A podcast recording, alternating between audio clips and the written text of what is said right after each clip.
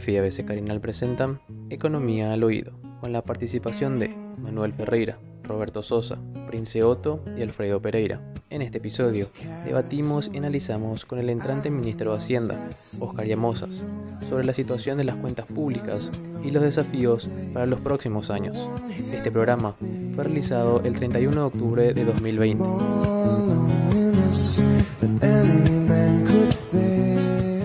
Buen día, ministro, ¿cómo te va? Roberto, Manuel, Prince, ¿cómo andan? Un gusto tenerte, gracias por aceptar la invitación, en serio. Siempre. Perfecto, bueno, Manuel. Flamante ministro de Hacienda, muchas gracias por estar acá, Oscar. Oscar es un funcionario de, de larga data del, del, del ministerio más de 20 años me dijo esta semana. ¿eh? Sí, tengo 25 años en la función pública. Sí. ¿Puedes acercarte o acercar bien el micrófono, ministro, por favor? Para que, con, el, con el tapabocas y con este protector. Más de 25 años en la función pública y en Hacienda estoy hace más de 13 años. Si me permiten, comparto una breve biografía de, del ministro, así para que la gente justamente lo, lo ubique. Para poner en tu podcast. Esa es mi karma. Eh, Oscar Llamosas Díaz es eh, economista egresado de la Universidad Nacional de Asunción, Paraguay, maestría en economía por la Universidad Nacional de Tucumán, Argentina, con énfasis en políticas económicas y sociales. Realizó varios cursos de posgrado en finanzas públicas y programación financiera, entre otros. Más de 20 años de carrera en la función pública, desde junio del 2017 hasta la fecha, se desempeñó como viceministro de Administración Financiera del Ministerio de Hacienda. Anteriormente ocupó otros cargos dentro del Ministerio de Hacienda, como los de director general del Tesoro Público, Administración Financiera, jefe del Departamento Coyuntura Macrofiscal, entre otros. Correcto los datos. Eh, correcto. Yo quería preguntarte, ministro, me, llama la atención, 25 años en la función pública, 13 en Hacienda. ¿Antes dónde? Antes estuve en, la DINAC, que es ah, la entidad que administra los aeropuertos. Ahí estuve unos cuantos años, después estuve también por la Dirección de Estadística y Censo, y después pasé a Hacienda. Ah, mira, recorrido por otras instituciones entonces. Pero siempre en la parte administrativa, digamos. Siempre en la parte administrativa, ¿verdad? En la DINAC me tocó estar en la parte de contabilidad, en la parte de compras, también tuve un paso por la parte de cargas aéreas. No se compraba tapabocas en la eso no, ¿Y, ¿Y, en estadísticas dónde estuviste? en, estadísticas estuve haciendo unos trabajos de investigación, ¿verdad? Cuando recién vine de, Tucumán, eh, teníamos un grupo que solamente acá Manuel le conoce a Ramón Ramírez, también anterior viceministro. Eh, hacíamos algunos trabajos de investigación, ¿verdad? ¿Eh? ah, los Tucuboy de Hay un grupo, hay un grupo bastante grande. Sí, porque estaban los que fueron a estudiar a Chile, en el Banco Central en Hacienda mucho. Pero es más o menos el mismo programa que el, el mismo, en Chile lo pasaron, a, lo pasaron a, ah, ya, que es el PIMA. El programa del BID financiado por el BID, sí. En la Universidad Nacional de Tucumán, muy buen programa, eh, muy buena universidad también y muy mucha gente que salió formada ese programa. Lindo lugar también, ¿eh? Lindo lugar, muy lindo. Mucho vino por allá. Tafí del Valle. Tafí del Valle, un lindo lugar, vino, empanadas, lindo, lindo recuerdo. Empanada y vino en jarra. Bueno, Manuel, ¿cómo arrancamos esto, Prince, Alfredo? Acá, bueno. La primera pregunta que te quiero hacer, ministro, es ¿cómo ves el futuro hacia adelante? ¿Cuáles son los desafíos que, crees que se encuentran en estos tres años que le falta al gobierno fundamentalmente? Sí, básicamente, Manuel, yo veo dos grandes desafíos. Por un lado, obviamente, reencauzar las cuentas fiscales. Eh, la pandemia y también el año pasado con la sequía tuvimos que desviarnos un poco de la senda eh, sostenible, digamos, en las finanzas públicas, así que el gran desafío para adelante es eso, reencauzar las cuentas fiscales. El presupuesto del año que viene es clave en todo ese, proceso. Eh, y por otro lado, iniciar todo este proceso también de transformación del Estado. ¿verdad? Nosotros vemos que hay cuestiones que son necesarias para poder asegurar esa vuelta a los niveles sostenibles en materia de finanzas públicas, de crecimiento económico, etcétera. Así que esos son los dos grandes ejes, las cuentas fiscales y, la transformación del Estado. ¿Y vos crees que cuáles serían los puntos en, ese, en esos temas de transformación del Estado? ¿Cuáles son los... Eh, yo, yo personalmente creo que en la, en la gestión pública hay... Uno tiene que tener lo que le llaman los americanos los quick wins, ¿verdad? Victorias rápidas, ¿verdad? Donde que te den sustento y que te den respaldo en algún momento dado de qué es lo que estás haciendo y después tener temas más difíciles que son de más largo plazo, sí mismo, sí. que son más complicados. ¿Cuáles ves, que son estas cosas más simples, más alcanzables en el corto plazo y cuáles son los temas más profundos Mira, Manuel, yo creo que simple no, no es nada, ¿verdad? Lo, que nosotros vemos que podría ser más rápido son todas estas propuestas de reforma en materia del gasto público, ¿verdad? La ley del servicio civil que ya está en el Congreso, la de compras públicas que vamos a estar enviando en las próximas semanas y también la de estructuras del Estado. Ahora ahí se abre todo un debate y una discusión en el Congreso, ¿verdad? No sé si va a ser tan rápido como queremos, pero es necesario, como te decía, para asegurar ese espacio fiscal que nosotros requerimos para, para adelante. Ese es un proyecto que no fue al Congreso todavía, ministro, ¿no? el de la reestructuración del Estado. Todavía, todavía. La, secuencia sería la de Servicio Civil que ya está, la siguiente la de Compras Públicas y la, la, posterior sería la de Estructuras del Estado. ¿verdad? Y la idea es enviar eso este año. ¿verdad? ¿Cuáles serían los puntos centrales de, la parte de la ley de Servicio Civil y que va a impactar las cuentas fiscales en general? Servicio civil principalmente la meritocracia, ¿verdad? Asegurar que el acceso al servicio civil se dé a través de los concursos públicos. Eh, una vez que el funcionario ingrese tenga una previsibilidad en su carrera. Eh, hoy existe un desorden en materia salarial, hay personas que, que realizan la misma función y tienen diferentes salarios.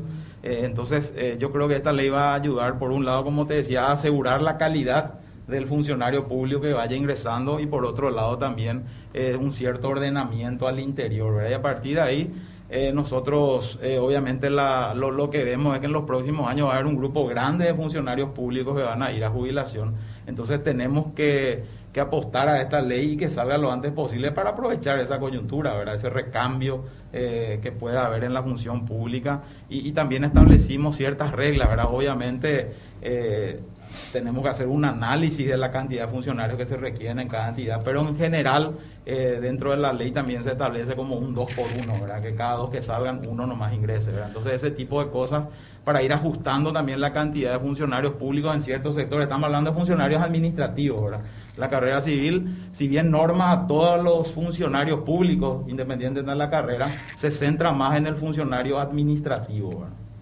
Y esa resistencia que digamos es natural en cualquier ser humano al cambio, digo, una estructura más compleja como el gobierno, es también como que yo creo que un gran desafío desde el punto de vista metodológico. Eh, obviamente hay mucha resistencia, pero yo creo más bien por desinformación, ¿verdad? Yo que estoy dentro de la función pública hace varios años, creo que esta ley es muy beneficiosa para el funcionario público, ¿verdad? Principalmente aquel que quiera hacer una carrera dentro de la función pública, ¿verdad? Entonces, eh, obviamente hay resistencia de los sindicatos, pero como te digo, más bien por, por desinformación o por un entendimiento incorrecto de lo que uno busca. Por ejemplo, Manuel, hoy existen cargos de confianza que dependen exclusivamente de la decisión de la autoridad de turno, ¿verdad? Si nosotros, sin embargo, nosotros apostamos también a una carrera gerencial dentro de la función pública.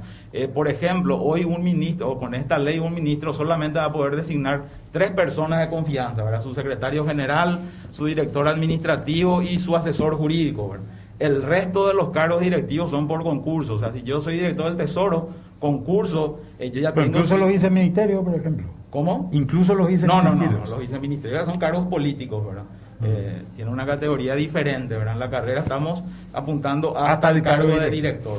Lo que hay que decir también acá, ministro, creo que es importante, por el tema de los sindicatos y compañías, nomás que en realidad esta es una ley para el futuro, no le va a afectar. Al que está hoy no le afecta absolutamente nada, que me parece una cuestión clave. Obviamente el que está hoy claro. y quiere entrar a la, a la carrera tiene que concursar, ¿verdad? O sea, eh, si yo no, no, no entro a, a, esa nueva ley, a las nuevas reglas, me quedo en paralelo, digamos, eh, hasta que me jubile. ¿verdad? Y hay una cuantificación, perdón, sí, hay una cuantificación, eso que preguntaba Manuel nomás, ministro. Hay una cuantificación de cómo va a impactar en el presupuesto, porque estás hablando de Meritocracia, el 2 por 1, o sea, por cada dos que salen entra uno. Entiendo que hay una estimación de cuántos funcionarios y cuántos docentes se van a jubilar en los próximos 10 años.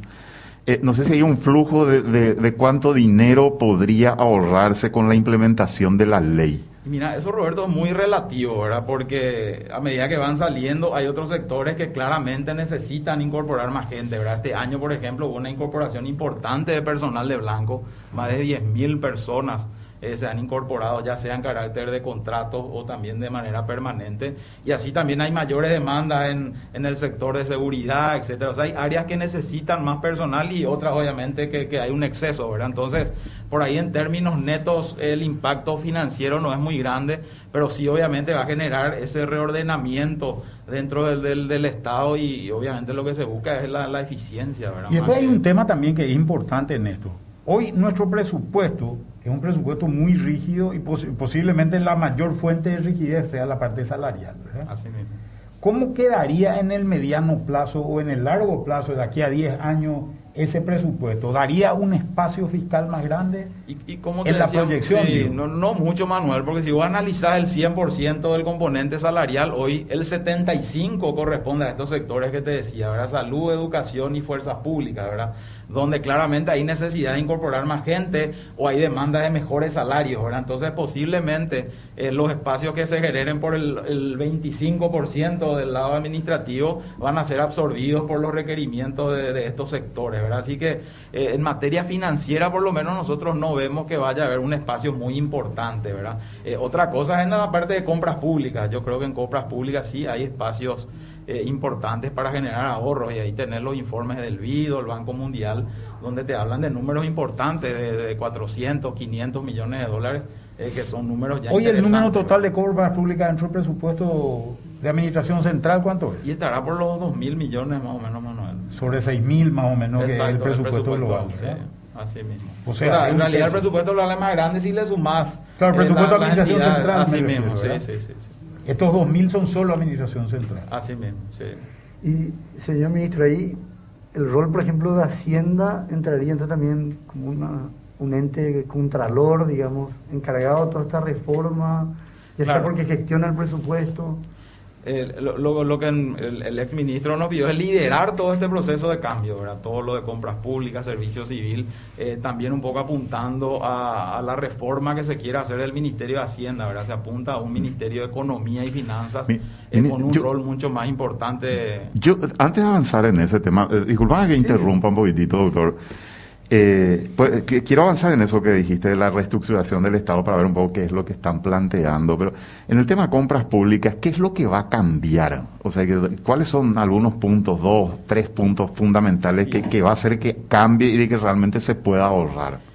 Y, en principio la, forma que hoy se está comprando, ¿verdad? Nosotros vemos que no es eficiente este modelo de fraccionamiento de compras. Yo creo que hay que aprovechar la escala del gobierno, del Estado en cuanto a Por ejemplo, cada ministerio compra su papel. Hoy tenés 100 entidades y cada una de las entidades compra su papel y cada una compra un precio totalmente diferente, ¿verdad? Entonces, sin pensar la finalidad, el para qué o el También, ¿verdad? También. Eh, ese es un punto muy importante, ¿verdad? Porque hoy nosotros no queremos enfocarnos solamente en el proceso de compra en sí, sino en la previa que es la planificación, que es lo que él menciona, porque hoy lo que las entidades hacen es repetir cada año su presupuesto, y si yo compré mil más este año, el año que viene voy a volver a comprar mil, así todos los años, ahora sin tener un análisis previo de planificación. De hecho, eh, ministro, la costumbre es gastemos porque si no, no nos dan el año que viene. Esa es la filosofía del, de la UOC. Es perverso, totalmente perverso, ¿verdad? Porque mismo nosotros, el indicador que teníamos hasta el año pasado, era solamente la parte de ejecución financiera, ¿verdad? Este año cuando incorporamos el presupuesto por resultados, eh, sí ya nos va a permitir generar otro tipo de informaciones para tener también otros criterios de asignación de recursos, ¿verdad? Pero sí, eh, como te decía, el, sistema es muy perverso, ¿verdad? en estas últimas, estos últimos meses del año las entidades se apuran en comprar lo que sea con tal de ejecutar lo más que puedan su presupuesto y finalmente se le mide por eso, ¿verdad? O sea, la escala va a ser un elemento fundamental. Así mismo. La escala, o sea, vamos a tener un centro que va a cranear, planificar todo el sistema de compra del Estado. Claro, hoy por ejemplo existe una modalidad de estas tiendas virtuales o, de las compras eh, de los convenios marcos, donde previamente ya se negocia un precio eh, por cierto tipo de productos, ¿verdad? Pero la idea es que esto sea mucho más eh, amplio principalmente en los productos de, uso normal, ¿verdad? Seguramente aquellos muy específicos sí van a necesitar a todo un proceso de licitación eh, como hoy entendemos, pero la idea es que eso vaya disminuyendo, ¿verdad? Que la intervención de, la entidad en ese proceso de compra sea cada vez menor sino que, que, sea mucho más centralizado todo. Esa por lo menos la visión del Ministerio de Hacienda y esa es un poco una discusión que estamos teniendo con la Dirección de Contrataciones, porque ellos ya plantearon una propuesta de reforma y es la que nosotros estamos analizando ahora y nos estamos tomando nuestro tiempo para tratar de, de hacerlo mucho más amplio. ¿Y, ¿Y contrataciones mantendría, digamos, el control de eso o se crearía una nueva entidad o se ascendería? No, claro, la, idea es que exista siempre una, una unidad de, de compras, ¿verdad? Como, como, como es hoy, ¿verdad? seguramente nuestra idea por lo menos es que sea que tenga una participación mucho más directa en todos los procesos de compra. Pero esos son temas que estamos analizando, Roberto. ¿Y qué pasaría con las unidades de contrataciones de las instituciones? Y ese es todo un tema, ¿verdad? Como te decía, seguramente van a estar dedicándose exclusivamente a aquellas compras muy específicas, ¿verdad? O, participar en otro proceso de compra, como decía, en la planificación, ¿verdad? Y hay mucho, mucho trabajo por hacer y por otro lado en el control de la ejecución de los contratos también, ¿verdad? Entonces nuestra idea no solamente es centrarnos en el proceso de compras, sino también en la previa, que es la planificación, y en la posterior, que es el control eh, en la ejecución o en el cumplimiento de esos contratos. ¿Y la reestructuración de la, del Estado en qué consiste?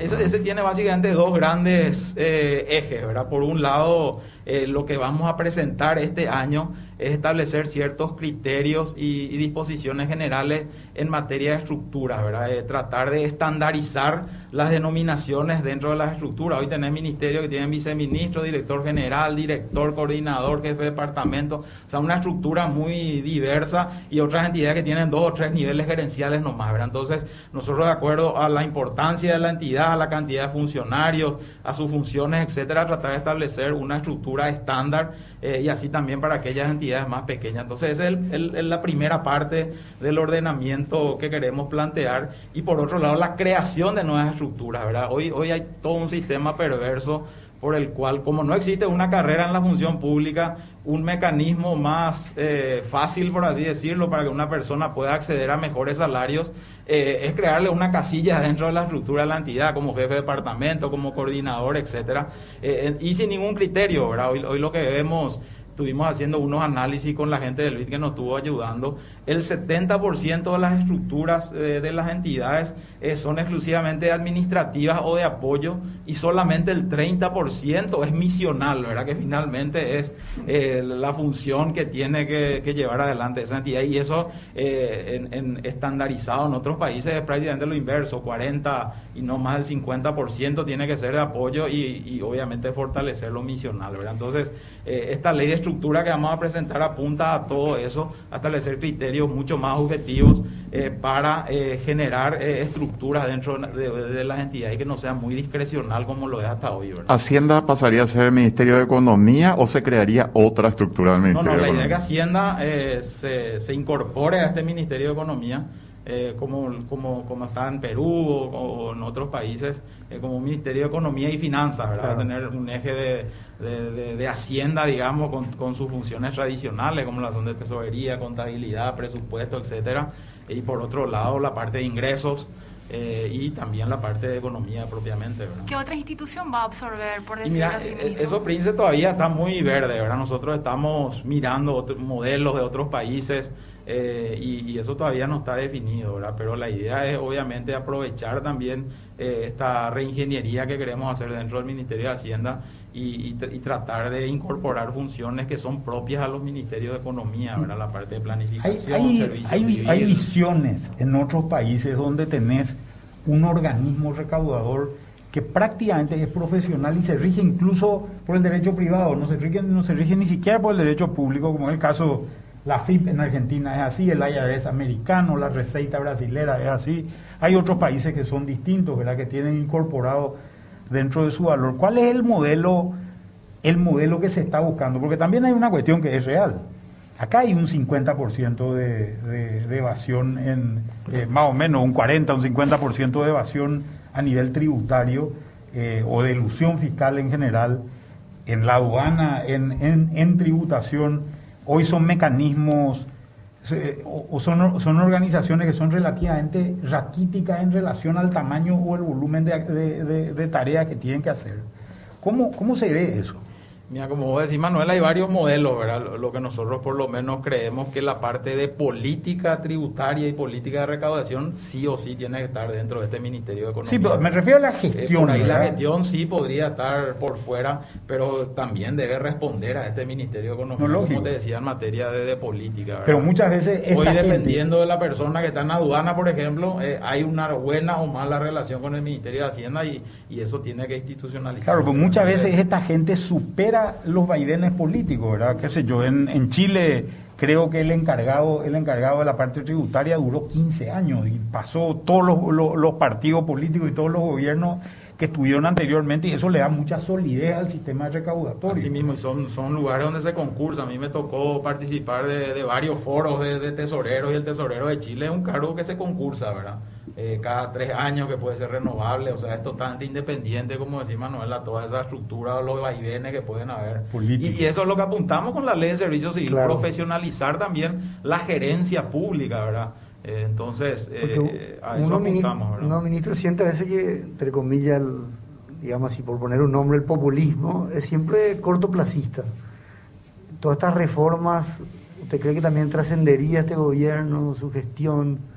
O apuntan a eso por lo menos, ¿no? Sí, como te decía, hay, reformas que nosotros creemos que se tienen que dar en el corto plazo, ¿verdad? Todas estas relacionadas a la calidad del gasto, yo creo que son necesarias, ¿verdad? Está más que obvio y dejó muy en evidencia la pandemia que el espacio fiscal que hoy tenemos es limitado, ¿verdad? Entonces, se necesitan generar esos espacios, ordenar el Estado, hacerlo mucho más eficiente y eso es, es inmediato, ¿verdad? Entonces, eh, va, va, a depender un poco también de la negociación política, pero entendemos que también ahí hay eh, cierta, cierto consenso de que estas reformas son necesarias. Ellos crearon una comisión bicameral eh, de reforma del Estado, entonces es con esa comisión la que estamos interactuando mucho más directamente, entonces creemos también que ahí hay cierto consenso de que las reformas son, son necesarias. No va muy lento eso, ministro, porque yo Pensé que iba a salir mucho más rápido y creo que se empantanó en este momento. Sí, eh, es complejo, es muy complejo, ¿verdad? Son temas complejos de, que hace años se vienen discutiendo y yo creo que les sorprendió también el hecho de que ya hayamos presentado un proyecto, ¿verdad? Yo no, yo no sé si esperaban que tan rápido íbamos a estar presentando ya el del servicio civil eh, y como te decía, en las próximas semanas ya vamos a estar enviando el de compra, así que eh, por lo menos desde el Ejecutivo vamos a estar enviando esas iniciativas y tratar de gestionar que el Congreso los apruebe eh, en el menor tiempo posible y obviamente que no se desvíe mucho de, la estructura central que nosotros planteamos en estas propuestas. Hay un tema que me preocupa de lo que planteaste eh, recién. Una cosa, una cosa que dijiste es en realidad no vamos a tener mucho impacto con esta ley de reforma del servicio civil, en realidad ese 25% es el que se va a achicar y el otro 75% va a crecer y ese 75% es el que es deficitario. Ese 75 es el que te genera problemas en la caja fiscal, que es una de las fuentes de déficit. Sí, ese es otro gran tema. ¿Cuál es el tema? ¿Cómo hacemos ahí, Manuel? ¿verdad? Y, hay que entrar a revisar el sistema de jubilaciones. ¿verdad? Eh, hoy realmente los parámetros y criterios de estos sectores eh, yo creo que no se condicen con la realidad. ¿verdad? Ahorita la expectativa de vida de las personas es mucho mayor que hace 10 o 20 años eh, y estas leyes están pensadas en, en gente que a los 55 años ya ya tenía que 42 en, el caso de algunos maestros. Y en el caso de los maestros mucho más bajo. 42 años. Y son 100 mil nomás. pero se va a presentar el proyecto. Bueno, en, en, materia del sistema de jubilación ya tenemos dos proyectos, ¿verdad? Uno que ya se había presentado y rechazado en su momento, que es la creación de la superintendencia, ¿verdad? Sobre eso es lo que vamos a insistir, ¿verdad? Ahora sobre lo del sistema de, de la caja fiscal en particular, eh, hay un trabajo hecho, hay ya una cooperación técnica tanto con el BID, el Fondo Monetario, el Banco Mundial, las entidades eh, eh, nos están ayudando para tratar de, alinear, digamos, la propuesta, pero eso sí va a ser muy complejo, como decía Benigno, esa sí es la bomba atómica más o menos entonces ahí hay que generar mucho consenso antes y de... Y la mecha ya está prendida, ¿verdad? No, pero, el, problema. es que el, crecimiento del déficit es galopante, preocupante, ministro. Yo veo la, cifra de los últimos cinco años y eso va así como, como el COVID es, eh, se va multiplicando y duplicando con mucha rapidez. Sí, hoy estamos en torno a los 130 millones de dólares más o menos, parte de la caja eh, del sector del no civil, por así decirlo, de las fuerzas públicas. Y, por otro lado el sector docente que hoy está usando el superávit del sector administrativo porque está dentro del sistema civil, ¿verdad? pero como decía Roberto, ah, es una preocupación porque eso va creciendo. Este año se, están jubilando más de 4.000 docentes y eso va a tener un impacto muy importante en la caja. Entonces, ¿Y cuál es tu visión de por dónde debería ir esa solución? Y, mira, como te decía, viene por las cuestiones paramétricas, ¿verdad? No, yo creo que hay que encontrarle ahí un equilibrio en, la edad y años de aporte. Y van a tener que contribuir más. De manera que se haga sostenible, ¿verdad? No sé si más en porcentaje, porque hoy ya es alto, hoy se aporta al 16%, eh, que comparado con, con IPS es, mucho más grande. Y tener solamente la jubilación, no tener la cobertura médica, ¿verdad? Entonces, eh, más que en el porcentaje, yo creo que debería venir en esa combinación que te decía, entre edad y años de aporte, ¿verdad? Y ahí hay un tema también que es, que, por lo menos para mí, para, mí es importante, que es la cuestión de que, por ejemplo, los militares, cuando le pasan al retiro al, al más antiguo, Toda la camada Toda la camada desaparece, ¿verdad? Entonces no tenemos fecha de jubilación. Además llegan, llegan a los cargos más importantes por la limitación que existe a, a una edad, digamos, corta, digamos, para una jubilación. Así mismo. Relativamente todo el resto pasa a retiro. la, edad no es importante y se ¿Ah? retiran con el 100% del salario. En general, cambia el sueldo en general. Todos los, jubilados que son de ese rango cobran automáticamente, no es que hay un ajuste del, de la inflación, como quizás. Eso termina impactando de forma Un 100% de, de, No, pues imagínate, vos de repente tenés un coronel que pasa a ser general. Eh, todo lo antiguo. Al, y, y a los 45 años y esa persona va, le, le, manda retiro al resto de su camarada, ¿verdad? Es así. Y lo mismo en la policía. Ahí podemos compartir si el compañero Pedro nos ayuda. Pedro Darren, si tiene un cuadrito, vamos a ir a un corte después de esto, les pido por favor. así. acabo de, enviar, que es de la Dirección General de Jubilaciones y Pensiones, para que se pueda dimensionar y sea más ilustrativo lo que estamos debatiendo y, y ver justamente el impacto que está generando eso en las finanzas públicas, que es uno justamente de los componentes que está eh, teniendo ese efecto son este, a septiembre acumulado, noveno mes del año. Sí. El acumulado 737 mil millones de guaraníes. Ahí ya vamos por encima de los 100 millones de dólares. Y, eso se cubre con, con impuestos. Y el sector de docentes es el que más déficit ya está arrojando a esta altura, 436 mil millones. El sector de militares 378 mil y el sector de policías 301 mil millones de guaraníes es impresionante cómo está creciendo el sector docente, como estaba diciendo. como te decía, este año hubo una camada muy grande de docentes que pasaron a, jubilación. Ese es el acumulado, pero si vemos solamente septiembre, que es el lado derecho, vamos a decirle mirando, hay un déficit de 88 mil millones de guaraníes de, de déficit. Solamente en un mes. En un mes. Así que se puede dimensionar el impacto. Ahora voy a dar el desglose por, por sectores, vamos a decir. Prince, hay muchos mensajes que fueron llegando. ¿eh? Ya lo vamos. Una serie de consultas, si me permiten. Buen programa, congratulaciones. ¿Qué pasará con los jubilados que siempre ganaron menos del mínimo o el mínimo? Pasan a la miseria, no todos ganan 40 o 100 millones. Aparte, si deben dejar de politizar las entidades. Eh, en otro orden, el trabajo es un derecho, ¿cómo te pueden obligar a jubilarte? Dice este mensaje. Sí, mira, ahí, Prince, hay que acordarse que, que, la jubilación es el resultado de, como te decía, de los años de aporte que tuvo una persona durante su vida activa y eh, de los años de, servicio, ¿verdad? Entonces, eh, sí hay casos de jubilaciones que están por debajo del salario mínimo, pero por ejemplo, un docente de, de una universidad que tiene un salario de acuerdo a las horas cátedra, se jubila en base a, ese salario que, generalmente está también por debajo eh, del salario mínimo, Pero un, docente puede tener varias cátedras, puede ejercer también funciones eh, administrativas, entonces eh, es relativa. Hay una jubilación mínima que no recuerdo en cuánto está hoy, de manera a tratar de asegurar por lo menos los ingresos de las personas. Pero ese es todo un tema, ¿verdad? Hay un reclamo importante de un sector de jubilados eh, que ellos plantean la equiparación salarial, ¿verdad? Que es lo que mencionaba también en cuanto a los militares, ¿verdad? Que ellos quieren que, que, los pasivos o los jubilados ganen igual que el activo y eso es imposible, claramente insostenible, ¿verdad? Pero sí, eh, existe una jubilación mínima, pero hay casos de gente que tiene salarios aún por debajo del salario mínimo, ¿verdad? Una última consulta que me parece interesante. Buenas preguntas al ministro. ¿Se puede evitar el derroche en subsidios electorales siendo que un empresario particular dijo que financiará toda la próxima convención de la ANR y redireccionar esos recursos al personal de blanco compra de insumos para de cara a la pandemia. Sí, bueno, el, tema de aporte a partidos políticos viene de, una ley, de una ley especial que establece los criterios de distribución en base a la cantidad de electores que tuvieron en las últimas elecciones, etcétera.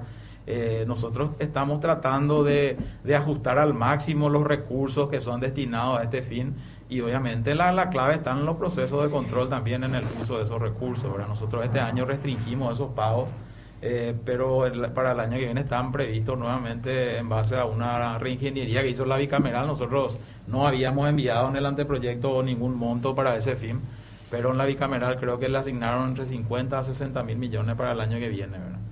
Una pregunta. Siempre se habla de que vos tenés dos opciones al ser ministro de Hacienda. Una opción es ser el jefe económico del Estado paraguayo y por tanto posiblemente el que dirige la política económica del país. Y el otro es ser cajero, ¿verdad? Eh, que es básicamente también uno de los cargos que vos tenías anteriormente, ¿verdad? Tu, cargo principal de administración financiera, donde yo quiero, yo, yo acá quiero hacer una, una, una puntualización que me parece muy importante. Ese es el lugar donde, donde realmente se da el pecheo, ¿verdad? Ahí es donde, la cocina esa es la, de la casa. Ese es el lugar donde se da el pecheo. Ahí es donde te vienen todos a pedir plata. En un, ese es el lugar donde vos sabés que los recursos son escasos y las necesidades son ilimitadas. ¿verdad? Esa es la, la, verdad. Y creo que es uno de los lugares donde se necesita gente contemple. Y Oscar ha sido una persona contemple. Pero también por otro lado, te, genera, te genera una situación donde empezás a ver el día a día. Y la caja y ver cuánto falta y cuánto sobra. Y ese es la principal gestión donde tenés, que, donde tenés que desarrollar. Pero sin embargo, la visión global de la economía es cuál es el país que queremos de aquí a, y creo yo que hay que pensar a largo plazo, cuál es el país que queremos de aquí a 10, a 20 años. Para mí una cuestión clave es que en este momento haya un economista en este cargo, ¿verdad?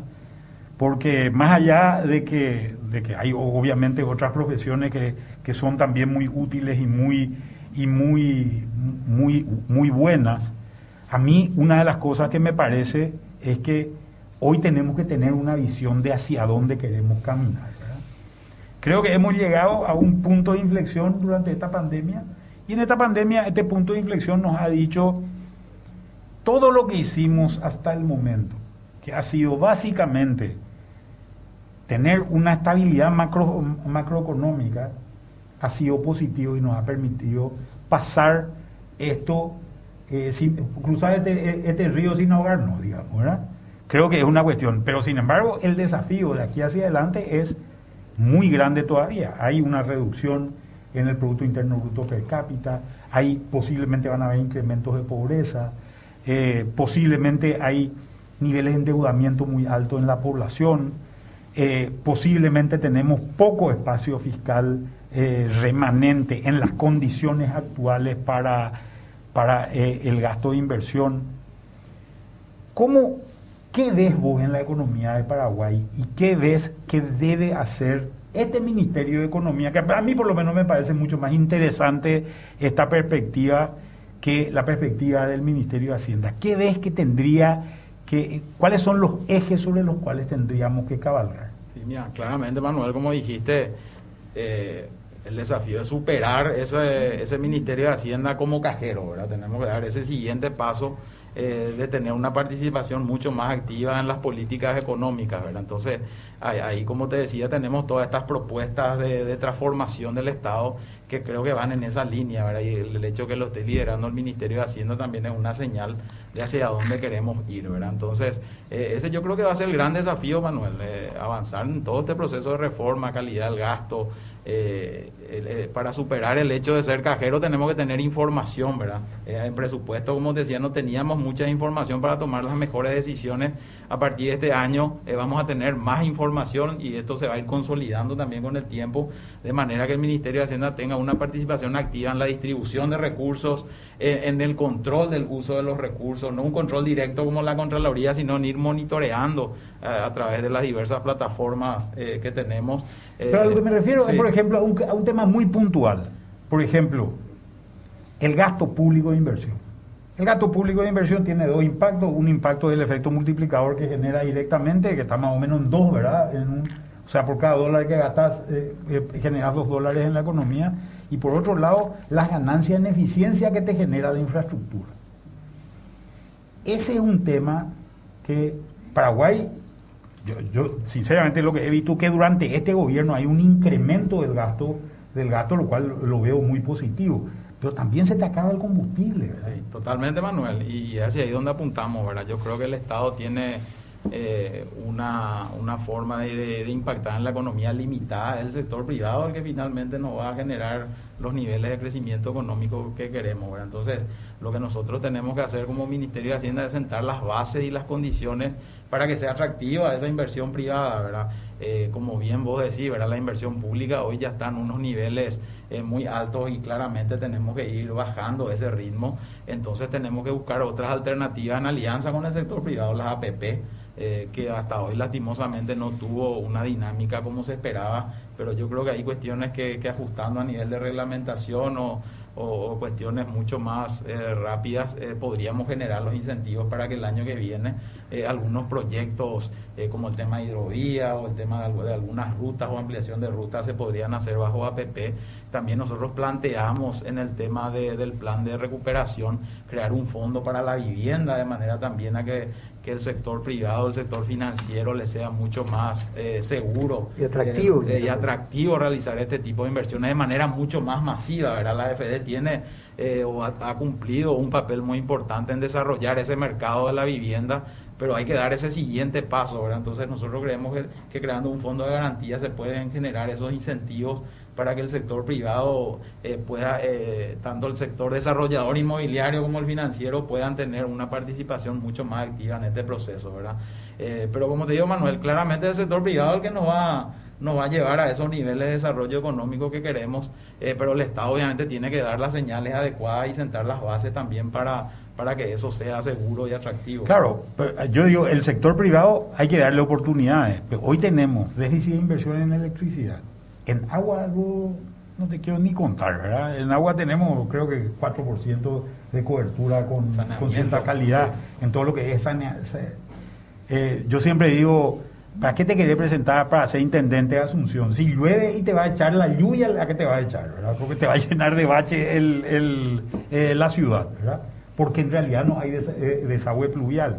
Estas son inversiones gigantescas pero también hay que empezar a romper modelos con esto, ¿verdad? Romper modelos implica, yo, yo siempre dije al político que no le interesa mucho inaugurar una cloaca, ¿verdad? ¿Cómo se inaugura una cloaca, verdad? Hacer alcantarillado luego no se ve después, al final, ¿dónde está la obra que dejaste? No, y además molesta. Además molesta, porque, te rompen toda la calle, tener problemas de tráfico, tener eh, eh, hay lugares, creo que en Fernando de la Mora están haciendo ahora mucho alcantarillado y es molestísimo para la gente que está ahí. Entonces, eh, creo que este tipo de cosas, ¿cuál es para vos el modelo? Yo, yo creo que, por ejemplo, hoy la concesión tiene que ser aprobada por el Parlamento. El gobierno debería presentar cuatro o cinco programas tal vez de concesión, ni siquiera estoy hablando de APP, de concesión, ¿verdad?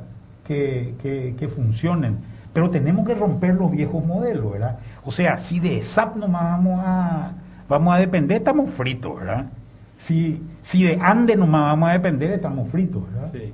Eh, claramente yo creo que tenemos que apuntar hacia ahí, pero a su vez tenemos que sentar las bases también o generar consenso, ¿verdad? Porque hay cuestiones que son como malas palabras, eh, tanto para la ciudadanía, y eso toma el Congreso y, te puede rechazar una muy buena idea en cuestión de días, ¿verdad? Entonces, yo creo que tenemos que ir a Como esta ley de insolvencia ahora. Exacto, tenemos que ir generando ese, ese consenso eh, entre todos los actores de la sociedad, ¿verdad? Y, ver realmente cuál es el modelo, ¿verdad? Vamos a concesionar este tipo de, de, servicio, o vamos a hacer el, o vamos a potenciarle al Estado para que lo haga de manera directa, etcétera. eh, pero tenemos que generar ese consenso previamente. ¿Cuál es tu visión en ese tema? fracasar, ¿verdad? Y yo creo que la participación del sector privado es clave, ¿verdad? Eh, como, como yo veo, por lo menos el, el, ámbito del, del, sector público ya está muy limitado hoy, ¿verdad? Tenemos que enfocarnos más en las cuestiones de política, en las cuestiones de regulación y aquellas cosas que, que el sector privado lo puede llevar adelante. Yo creo que hay que tratar de apuntar hacia eso, ¿verdad? Ministro, el tema deuda, que hablaste de la posibilidad de elevar un poco la frontera, nos eh, dijeron durante mucho tiempo que la frontera, el techo era 30% del PIB.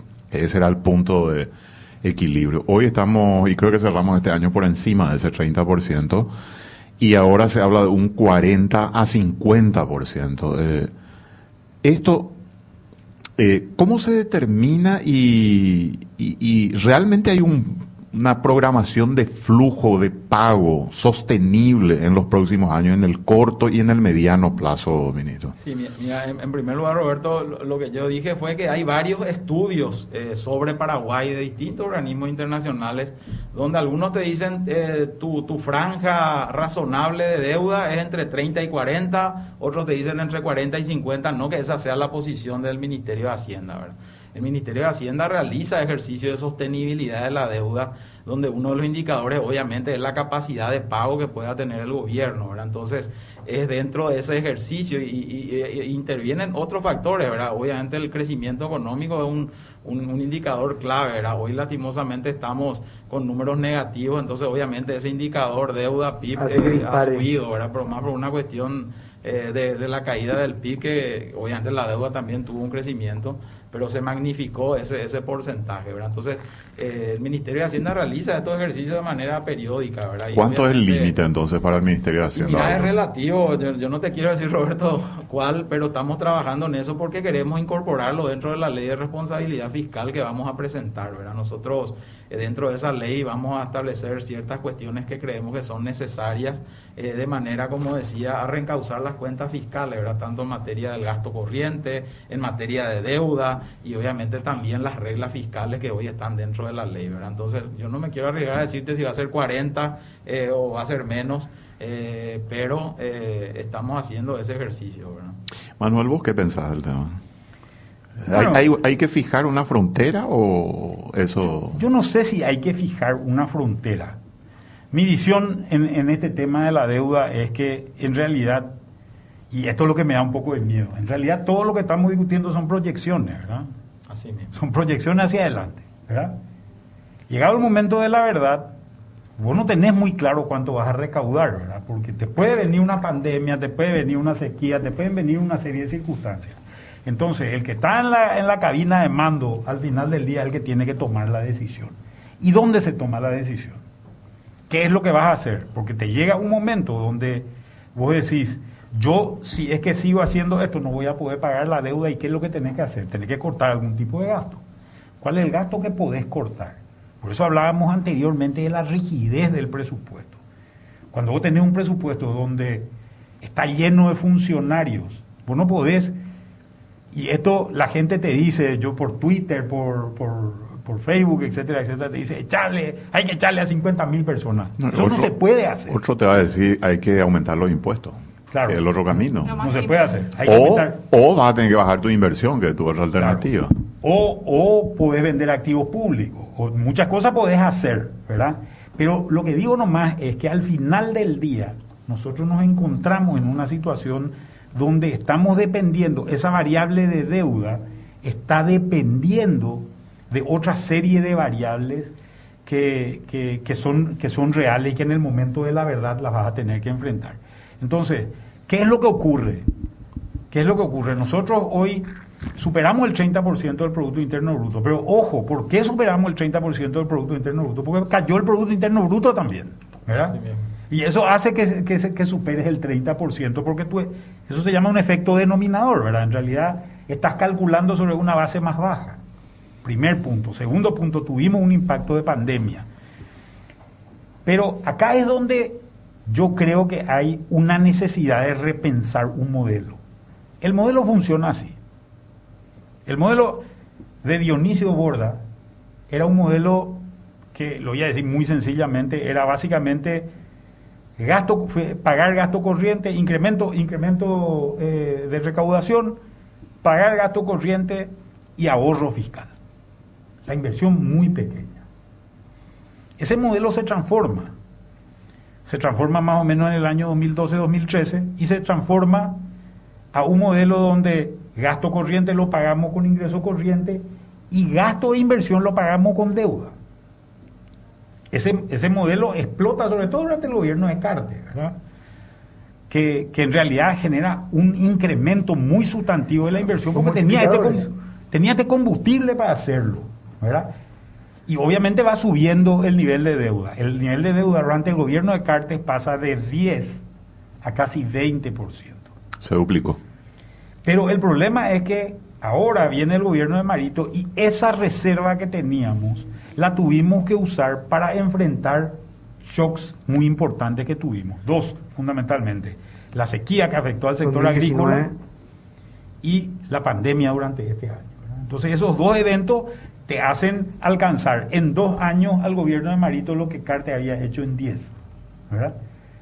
No por, no por una, por una, por un mal gasto, sino por una necesidad. La pregunta es que en realidad el número que vos tenés que evaluar permanentemente es cuánto yo pago de intereses. ¿Verdad? Porque eso es lo que realmente importa. Porque según la ley de administración financiera, yo puedo bicicletear, si se quiere, el capital de la deuda. Refinanciar, digamos. Refinanciar, reestructurar. o sea, un bono, ahora vence un bono, eh, un bono de 760 o 780 millones. 2023. En el, en el 2023 yo puedo emitir dos días antes otro bono de, de, 780 millones y cancelo esa operación. No hay ningún problema. Lo único que, voy a, que va a cambiar es la tasa de interés. De, que, estaba pagando contra la tasa que estoy pagando ahora. Pero esa tasa de interés, ese pago de interés lo tengo que hacer de mis recursos genuinos. Ingresos tributarios. Ingresos tributarios o no tributarios, pero recursos genuinos. No puedo, no puedo hacer rollover del interés de la deuda. Y esta es una cuestión, esta es una cuestión que, no, que es la que realmente te marca el tope de la deuda. Todavía no estamos ahí. Pero si en algún momento dado hay otro evento, hay una sequía otra vez, hay una pandemia de, no sé, del coronabacteria, no sé, el, día de mañana, algo, algo como eso, ¿qué es lo que vas a tener que hacer? Vas a tener que cortar, vas a tener que cortar la inversión, que es la que se financia con esto. sería muy, muy dramático que el año que viene se corte la inversión. Nosotros tuvimos este año incrementos realmente muy importantes en términos de inversión. Y como, le voy a contar un próximo más, 99% de incremento en la importación de asfalto. Asfalto lo usa básicamente la obra pública, lo cual te da una pauta de que hay un incremento de gasto de gasto de inversión muy, muy importante. Pero acá es donde yo creo que hay que buscar un modelo más diverso, ¿verdad? que tenga mayores cantidades de fuentes. Me parece muy interesante lo que planteas, Oscar, de, de decir, tenemos que meter la obra privada, tenemos que meter capital privado en la obra pública, por decirlo, por decirlo de alguna manera más clara. Yo tengo todavía algunas preguntas para el ministro. Adelante, yo tengo todavía un montón. Yo también tengo. Ah, bueno, dale, vamos. Vamos a acribillarlo con preguntas, como decía antes. Eh, te cedo, Roberto. Ojalá tengan las preguntas a mi respuesta. Nos decía el ministro que todavía no hay reemplazante tuyo, no hay designado. Todavía, ¿verdad? hay un proceso, un formalismo que se tiene que cumplir el lunes y a partir de ahí voy a, hacer una propuesta ya para, para el viceministro de Administración Financiera, ¿verdad? Pero va a ser alguien de la casa, alguien del equipo de Administración Financiera. Bueno. Tema, eh, no sé si Manuel, vos querés seguir conversando sobre el tema del modelo o pasamos al déficit fiscal, decime vos. No, a mí me parece, me, parece interesante eh, esto de pensar los modelos, ¿verdad? Porque yo personalmente creo que nosotros tenemos algunos problemas que son muy de Hacienda, ¿verdad? Uno de los problemas muy de Hacienda es decir, eh, nosotros tenemos que generar un impacto de infraestructura más importante del que tenemos. Este es un problema muy de Hacienda, ¿verdad? Más allá de que el que lo ejecute sea otro, ¿verdad? Otro problema es, a mi manera de ver, eh, eh, también muy de Hacienda, todo este problema de las cajas y de los déficits y, compañía, ¿verdad?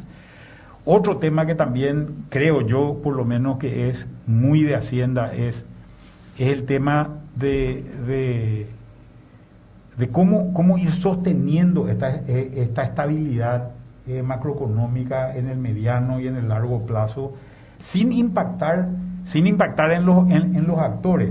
Acá un tema central es el tema formalización, ¿verdad? Que es el tema también, ¿verdad? ¿Cómo, cómo, ves este, este tema, Oscar, el tema de, formalización? Porque creo que es un tema... Yo, yo la otra vez hice un cálculo eh, que no le gustó mucho al, al viceministro Rubén justamente, ¿verdad? de, más o menos cuál es el peso que tenés sobre Producto Interno Bruto en, una empresa, en una empresa de, de, carga tributaria. Y tenés más o menos 19, 20% en una empresa estándar tipo, ¿verdad?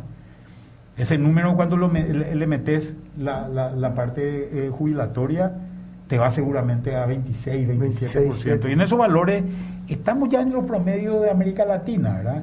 excluyendo a Brasil y Argentina, yo siempre le quiero sacar a Brasil y Argentina porque son malos ejemplos. No, tendrían que, no tendríamos que usar eso como ejemplo. Y estamos mucho más cerca del caso chileno, que están 22% más o menos.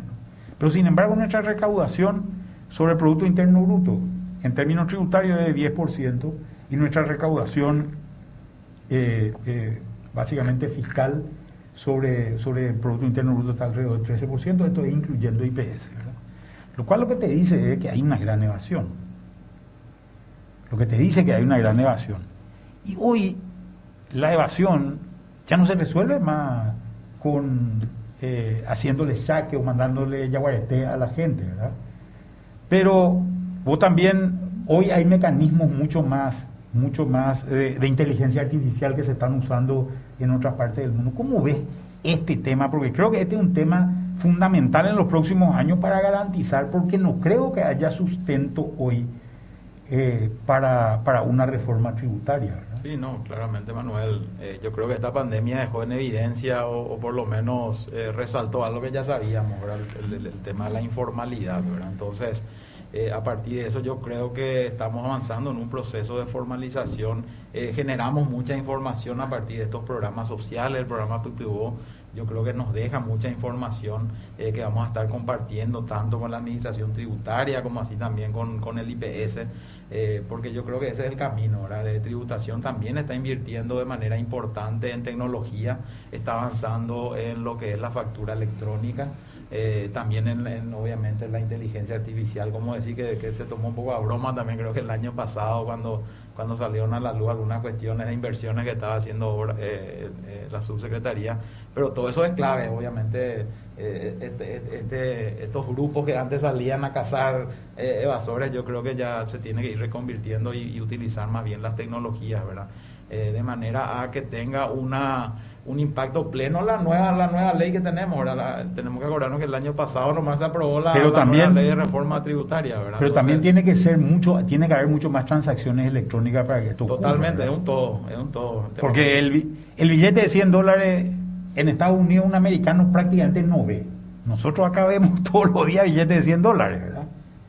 O sea, acá tenemos, y eso es la base del lavado de dinero de, una serie de cosas, ¿verdad? Entonces hay que empujar también por otro lado. Totalmente, y, como digo, para mí es clave el tema de, la factura electrónica. A medida que eso se vaya masificando, hoy está de manera piloto con algunas empresas pero a medida que eso se vaya masificando, ahí va a empezar esos cruces de informaciones de qué facturó uno, qué le vendió al otro.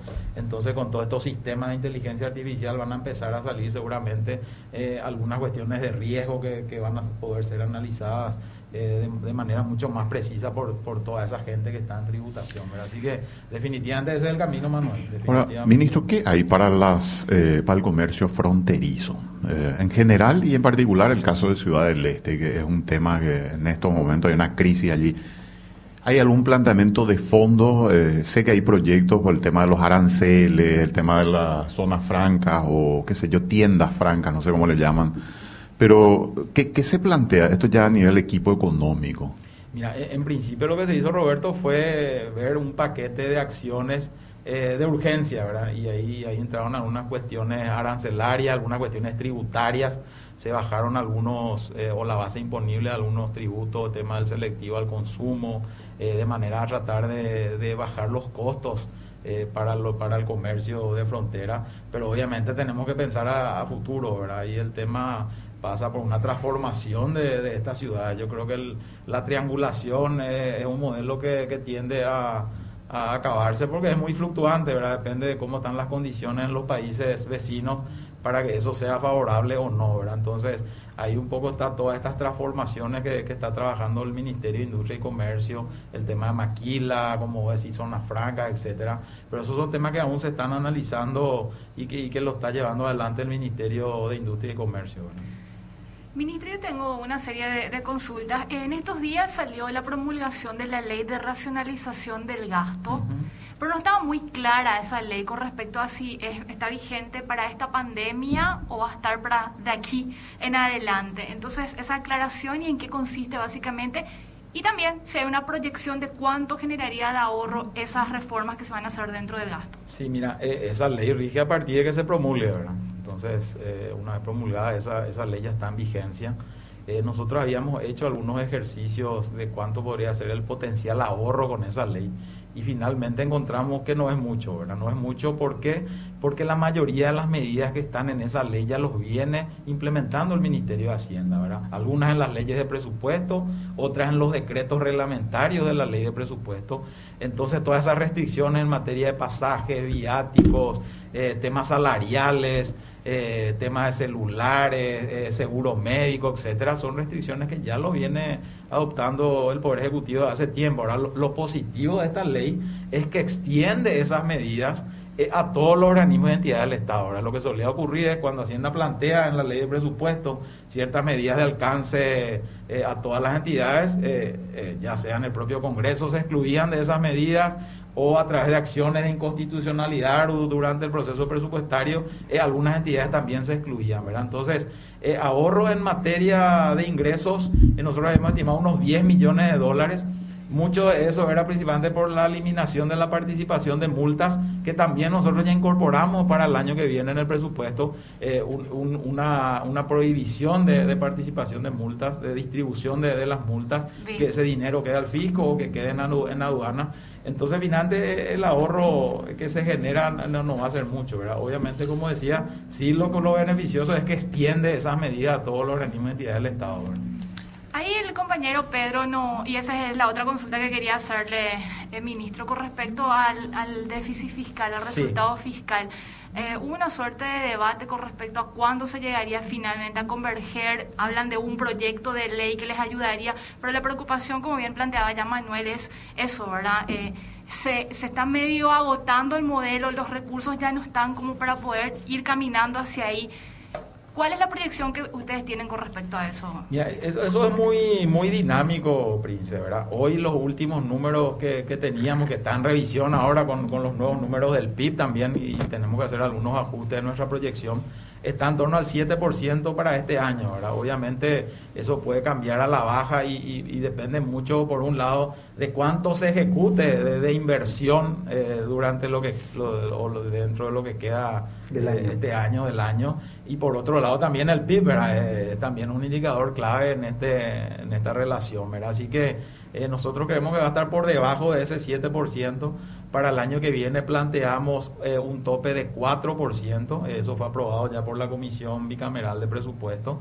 Eh, y ir convergiendo hacia el equilibrio eh, en, el mediano plazo. Y ahí está la discusión, verán cuánto tiempo eh, queremos llegar a ese 1.5 que estaba originalmente en la ley de responsabilidad fiscal. ¿verdad? Entonces, nosotros planteamos que sea algo gradual, de 3 a 4 años, algunos creen que ya en el 2022 debiéramos alcanzar pero como te digo, eso es muy relativo, ¿verdad? Depende de cuánto crezcamos en los próximos años, eh, va a depender de, cómo avancemos con la inversión pública, etcétera. Entonces, eh, obviamente nosotros estamos discutiendo con todos los actores, ¿verdad? Varias veces ya nos reunimos con, con Manuel, con, con otros exministros de Hacienda y discutir este tema, que como bien dijiste, la idea es presentarlo en una ley, ¿verdad? La ley de responsabilidad fiscal 2.0 y ahí establecer todos estos compromisos que, que de hecho eh, el Ministerio de Hacienda lo va a hacer para volver a esa senda, como decía, o restaurar esos niveles fiscales. Nosotros ahí en la consultoría debatimos siempre el factor exógeno, digamos, de,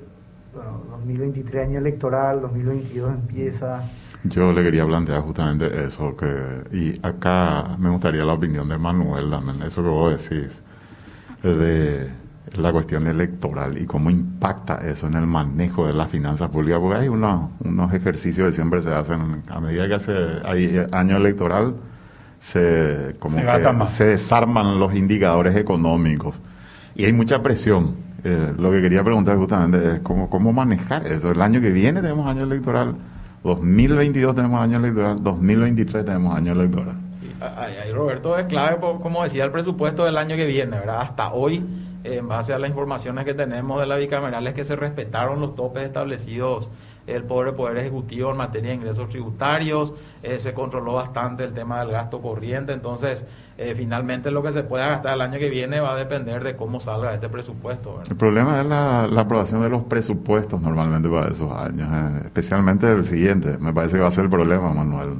El problema no, no es solamente la aprobación del presupuesto, sino también son leyes que de repente te sacan de la galera. ¿verdad? O sea, en este país se pueden originar leyes en el, en el Parlamento en cualquier momento y leyes económicas. Hay muchas llamadas, Manuel. Que muchísimas llamadas. De, todo, de, autoridades parlamentarios. Hay muchísimas llamadas pidiéndote de todo. Es parte del show.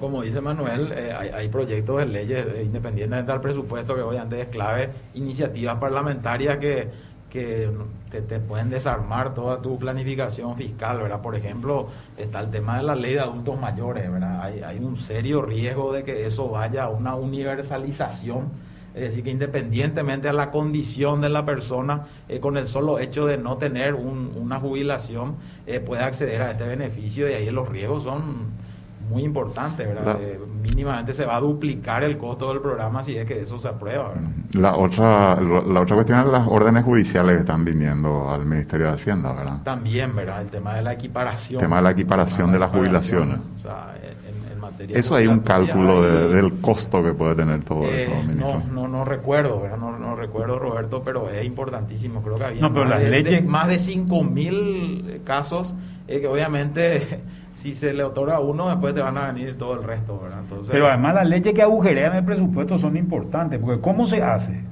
Yo le, me voy y le demando al Estado. El Estado es fácil ganar, ¿verdad? Muchas veces muchos abogados de distintos, de distintos departamentos del Estado se avienen a, perder porque, porque igual no más cobran su, su, honorario. Pierden el Estado, vienen al ministro de Hacienda y le dicen yo gané esta esta, e, este pleito contra el Estado. Quiero cobrar. ¿Qué le dice el ministro de Hacienda? No tengo presupuesto, no te voy a pagar. Esa es la respuesta del ministro de Hacienda, ¿verdad? De turno. Todos los ministros de Hacienda responden así. Entonces, ¿qué hacen? Se van al Parlamento. En el Parlamento tienen un actor político que es el que le negocia esto y le dice, bueno, vos me das el tanto por ciento y yo te meto en el presupuesto del año que viene.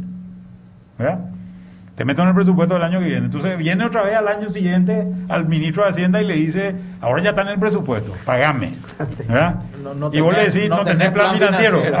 ahora le decís, ¿Qué, va a hacer, ministro, cuando te llamen los políticos o los parlamentarios o líderes? ¿Cómo se maneja eso realmente? Y, mira, a mí Roberto me tocó estar en dos lugares claves donde ese tipo de presiones son diarias, ¿verdad? Eh, en, la dirección del Tesoro. Ya Ya viví, ¿verdad? La dirección del Tesoro, eh, obviamente dependen todos los pagos que se hacen. Eh, en administración financiera, como dice Manuel, está el tema del presupuesto, está el tema del plan financiero, el tema del plan de caja y final del pago, ¿verdad? Entonces, se vive ahí, es el pan de cada día eh, las presiones de, todos los sectores, ¿verdad? Obviamente siempre la clave es el, respaldo, eh, en mi caso cuando estaba el ministro Benigno o el ministro de turno y ahora obviamente el presidente de la República, ¿verdad? Entonces eh, nosotros tenemos una posición muy clara sobre lo que se puede y sobre lo que no se puede y no, no vamos a salir de ahí, ¿verdad? Eh, pago de aguinaldo, hay posibilidades, eh, normalmente se paga entre el 12 y el 15 de diciembre en el sector público, hay posibilidades de adelantarlo más todavía y hacer que a comienzos de diciembre, por ejemplo, como para insuflar, incentivar la economía se pueda pagar o definitivamente es imposible. Y, mira, Roberto, es muy complicado, justamente ahora estamos trabajando en los escenarios de cierre, eh, donde obviamente un, factor clave son los pagos de salarios, aguinaldos de los meses de noviembre, diciembre. Eh, y yo veo realmente muy complicado, ¿verdad? Muy complicado adelantar eh, más de lo que originalmente ya adelantamos, ¿verdad? Hay que acordarse que los pagos de salarios generalmente se hacen en la última semana de cada mes. Lo que generalmente hacemos en, los meses de diciembre es pasar eso a la primera quincena. Te cambio la pregunta. ¿Vamos a atrasar entonces el pago de No, no, no. no, no. Eh, se va, a, seguir con lo... regularmente, ¿verdad? En los plazos que veníamos pagando normalmente, ¿verdad? Bueno, no sé si hay una. Ah, hay una serie de, preguntas, no sé, no preguntas, pero al menos, no sé, Manuel, si quieres decir algo. Yo tengo una, pero en un minuto, en medio minuto. No, no, le, vamos a pedir medio minuto que quedan. ¿Qué pensás de las empresas? ¿Qué hay que hacer con las empresas públicas? Uf, qué pregunta. Por eso te digo, no, en medio minuto no vamos. le damos un minuto, un minuto más. Necesitamos un programa. Sí. Un programa. El, el Ministerio de Hacienda tiene dentro de su estructura un una dirección de empresas públicas, el ministro de Hacienda es presidente del Consejo de Empresas Públicas. Eh, obviamente hay mucho por hacer ahí, Manuel, hay mucho por hacer, como bien dijiste, hay inversiones. Pero, pero hay un plan, ministro, para cada una de las entidades. Y es lo que se está trabajando, ¿verdad? Es lo que se está trabajando. Eh, esta dirección hace un monitoreo permanente, le hace auditorías externas de manera a ir monitoreando y hay compromisos que se asumieron. Pero obviamente yo no tengo todo el detalle hoy, eh, pero yo sé, estuve al tanto de ese trabajo que se vino haciendo con cada una de, las empresas, ¿verdad? Y ahora, ¿cómo está e, ese avance de esos planes que, que se acordaron? Eh, no tengo ahora en, en, mente, ¿verdad? Pero obviamente me iré interiorizando eso y es clave, ¿verdad? Todo el tema de ANDE, ESAP, eh, son sectores realmente que requieren de una transformación y de de una inversión mucho más fuerte de la que hasta hoy se está haciendo. El ministro de Hacienda se tiene que involucrar, Manuel, en la renegociación del, del Tratado de Itaipú, ¿o no? Claro, que sí. Pienso que es un... al final, si es que sale plata ahí, va a venir Hacienda, ¿verdad? O sea, es, fundamental eso, ¿verdad? Así mismo, ¿verdad? Yo creo que es clave, la, como dice Manuel, la participación de Hacienda, ¿verdad? Porque si hay recursos que van a venir eh, hay, hay, que trabajar en cómo eso se va eh, a asignar, ¿verdad? Yo creo que la experiencia que tuvimos hasta hoy, por lo menos lo que es royalty, no sé si es muy muy buena. Eh, entonces hay que aprender un poco de esas experiencias y, tratar de apuntar. Y tampoco los fondos de FONACIDE que se dan a municipalidad. ¿verdad? En su momento se había trabajado sobre esos fondos del FONACIDE, en crear fondos de, de, emergencia o ese tipo de cosas para atender situaciones como la que estamos pasando hoy, o, o que se compitan por los proyectos, no distribuir de manera eh, directa los recursos a los municipios o gobernaciones, sino que se compitan por esos recursos y que finalmente se asignen a proyectos que por ahí puedan trascender a un municipio o a un departamento. Entonces, todo ese tipo de ideas están ahí sobre la mesa, pero lo primero es la negociación de Itaipú, obviamente. Mucha suerte también en el cargo, creo que un cargo difícil, duro, el segundo cargo posiblemente más importante del país. Oscar Llamosa lo conozco, es una persona capaz, creo que tiene el temple para hacerlo, así que mucha suerte mucha fuerza en este cargo durísimo. Sí, muchísimas gracias vamos a honrar todas esas expectativas que se tienen sobre mí, eso no, no cabe la duda. No te pierdas el próximo episodio de Economía al Oído.